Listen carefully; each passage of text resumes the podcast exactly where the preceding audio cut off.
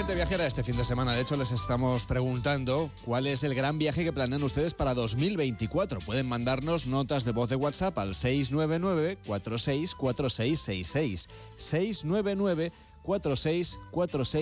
699 464666. Quizá optan por alguno de los nuevos destinos Schengen. Y es que es noticia que a partir del mes de marzo habrá dos países europeos que estarán integrados en ese espacio libre de fronteras. Esos dos países son Bulgaria y Rumanía y por eso le hemos pedido a Enrique Domínguez Uceta que nos presente estos dos países este fin de semana. Al estar en Schengen va a ser mucho más fácil entrar a estos países, Enrique.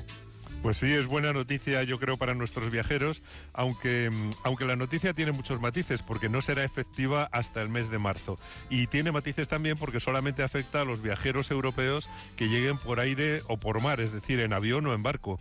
La, libre circulación por tierra pues aún tardará en llegar. Y bueno, como la mayoría de los españoles que viajen a esos países llegarán en avión, pues pronto notarán la ventaja de, de evitar la aduana cuando entren eh, en Bulgaria o en Rumanía. Son, poco, son países así poco conocidos seguramente por los españoles, poco visitados, a pesar de que aquí en nuestro país hay una amplia comunidad de gente de Rumanía y de Bulgaria que se han venido a vivir a España. Si te, si te parece, lo que podemos hacer es dividir, ¿no? hoy hablar de Bulgaria, mañana de Rumanía. Pues me parece muy bien. Eh, la verdad es que Bulgaria es un país con poco desarrollo turístico en general y eso siempre te da la satisfacción de vivir con la gente, no con otros turistas. Yo he estado recorriendo Bulgaria a mi aire y la verdad es que ha sido un placer porque mm, era un espacio en blanco en, en mis cuadernos de viajes y realmente está lleno de interés. Es un lugar de encuentro de las influencias de Europa Central, de lo que fue el Imperio Austrohúngaro y del mundo oriental, del Imperio Otomano. Además tiene varias caras desde el punto de vista geográfico, porque por una parte tiene las montañas del interior, que por cierto tiene unas estupendas estaciones de esquí que están entre las más baratas de Europa, o sea que es un destino que todavía hay tiempo de, plantearse una escapada para allá y no nos olvidemos de que, bueno, estando en plena temporada de esquí, pues seguro que hay gente que está buscando una buena oportunidad. Y por otro lado, pues están eh, en el país pues los profundos valles, las llanuras, las costas del Mar Negro, que son un gran foco de atracción para los veraneantes que buscan sol y que proceden de los países que están al norte de Bulgaria. En el Mar Negro, Bulgaria tiene zonas turísticas que recuerdan a las del Mediterráneo y además con estupendos hoteles. Algunos de esos hoteles también tienen firma española, por ejemplo, Meliá creo que tiene varios hoteles en este país. Meliá tiene siete hoteles, Madre nada mía. menos, en Bulgaria, que es algo que seguramente mucha gente no piensa porque, claro, ellos tienen su propio público que viene pues de la mitad de Europa para el este, el, el mar que tienen más cerca es el Mar Negro y por lo tanto es, eh, es lo más corto que tienen, es lo que tienen más cerca. Sin embargo, nosotros, pues más bien recogemos eh, público y turismo que viene de la mitad occidental de Europa. Eh, tiene siete hoteles en Bulgaria, cuatro en la preciosa isla de Nesebar, eh, que está en la lista del Patrimonio de la Humanidad, es una belleza.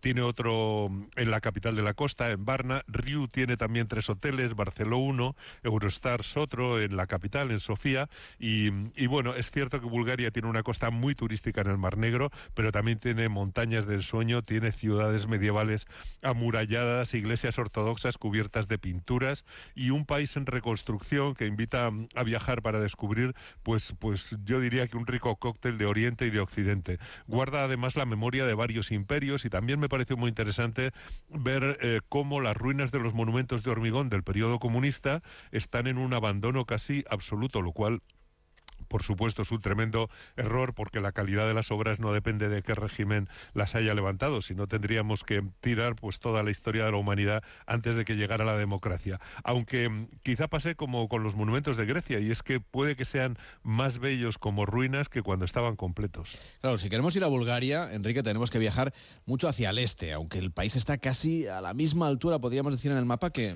que nos encontramos nosotros. Sí, a, a la altura más o menos de la costa cantábrica, pero su mar se parece más al de las islas griegas. En, en, el mapa el país está como apoyado en Grecia y en Turquía y tiene mucho que ver y mucha historia. Siempre ha estado, además, eh, Bulgaria rodeada de culturas poderosas desde la antigua Grecia, Roma, el Imperio Otomano y la inmensa Rusia, pero mm, ha sabido construir su propio destino gracias mm, a los valerosos tracios, a la etnia de Espartaco, eh, del, del esclavo libertador y bueno, y a los dos grandes imperios búlgaros de los siglos 7 y 12 que quedan un poco lejanos, pero, pero que hicieron cosas muy interesantes. Después estuvo cinco siglos en poder de los otomanos y renació a finales del siglo XIX para alcanzar la independencia en el año 1908. Eh, luego estuvo desde 1945 hasta 1989 tras el telón de acero y después se transformó en un sistema democrático que se integró en la Unión Europea en el año 2007. Y fíjate, por, por la forma que tiene el país, podemos decir que es como un rectángulo apaisado, es casi como una bandera, eh, con la capital Sofía al oeste, el Mar Negro al este, la cordillera de los Balcanes dividiendo el territorio en dos franjas, en horizontal, la superior está ocupada por las planicies del Danubio y la del sur por las tierras fértiles de la Tracia superior al pie de los montes Ródope, donde, por cierto, es, es un territorio salvaje donde todavía viven osos y lobos.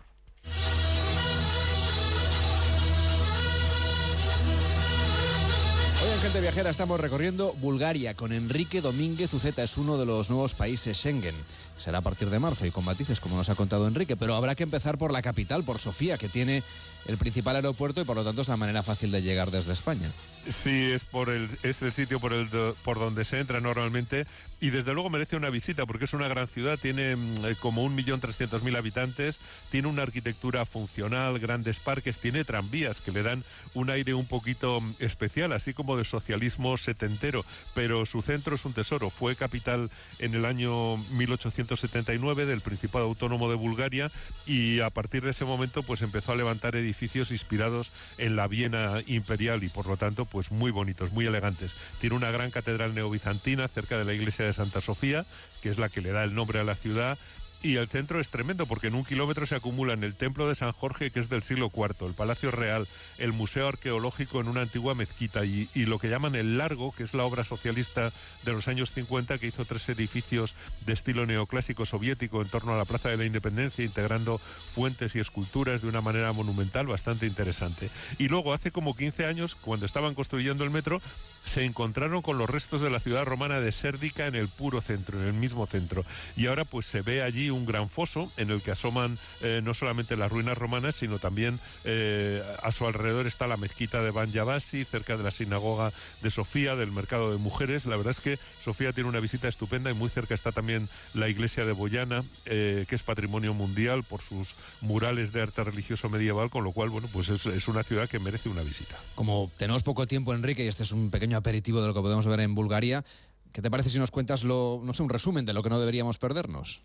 Bueno, desde la capital Sofía se puede recorrer esa franja norte que decía del país hasta el Mar Negro, visitar eh, allí sus pueblos de vacaciones y de playa y regresar por la franja de Tracia en el sur en un recorrido pues prácticamente circular. En esa parte norte no nos podemos perder verdaderas maravillas. Está, por ejemplo, las cuevas de Debetasca, que es una maravillosa catedral natural de proporciones gigantescas, donde por cierto viven 30.000 murciélagos y que se ilumina a través de grandes agujeros en, en, una altísima bóveda de piedra. Está considerada como una de las cuevas más bellas del mundo y desde luego para mí lo es. Otra maravilla es la ciudad de Belico Tarnovo, eh, de la que seguramente casi nadie habrá oído hablar, pero que está elevada sobre las hoces del río Yantra, unas hoces que rodean el recinto amurallado donde estuvo la capital del segundo imperio búlgaro, con su palacio real, con su corte y con 400 manzanas de viviendas que cabían en su interior. Mm, a mí me recuerda a nuestra ciudad de Cuenca, apretada entre dos hoces, pero a una escala muchísimo mayor.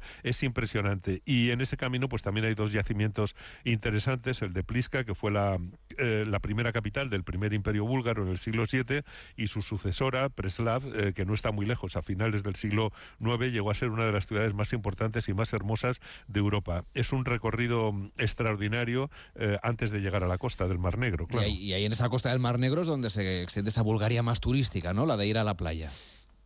Sí, la de ir a la playa, pero no solamente playa, ¿eh? también hay mucho patrimonio, hay mucha naturaleza. En la costa espera Varna, que es la capital marítima del país, tiene playas dentro de la misma ciudad, un parque marítimo precioso, mucho encanto, hay restos de unos baños romanos, hay un estupendo museo arqueológico que guarda las joyas de oro más antiguas del mundo, encontradas en un tesoro allí en el país. Y la costa, pues es una gozada con sitios preciosos como Nesebar, sembrada de iglesias del siglo XIV, patrimonio de la humanidad que mencionaba antes, Burgas, que es un gran puerto, la península de Sozopo, Es uno de los mejores destinos de playa en el país y ya pues desde allí podemos volver a Sofía por tierras de la antigua Tracia búlgara viajando entre las cordilleras de los Balcanes y los Ródopes. Y en ese regreso pues hay que parar en Plovdiv, que es una ciudad europea.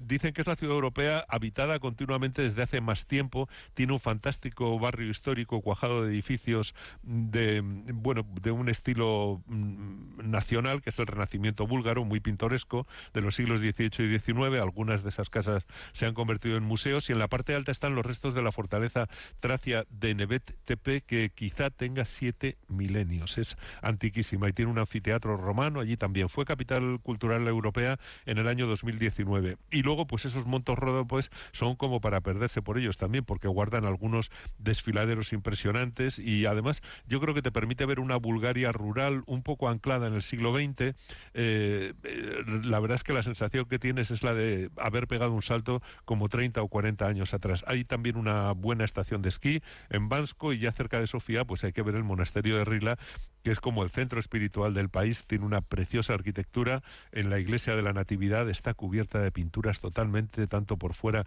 como por dentro. Y, bueno, hay que decir que es un viaje muy agradable, muy recomendable, porque los precios son muy, muy asequibles y además se come bastante bien. Hacen unas ensaladas riquísimas como la sopska, hacen unos kebabs también de carne picada sabrosos y muy asequibles y la verdad es que tanto por precios como por eh, las maravillas que se pueden ver, eh, la verdad es que es un viaje lleno de interés.